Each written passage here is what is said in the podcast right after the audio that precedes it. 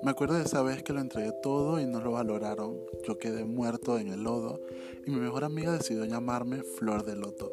Me acuerdo que estábamos sentados en un Starbucks, ella agarró una servilleta y me escribió un poema. Oh, también me acuerdo de la vez que no me esperaba la fiesta sorpresa en la que lloré, grité y vomité hasta más no poder porque sentía la felicidad extrema.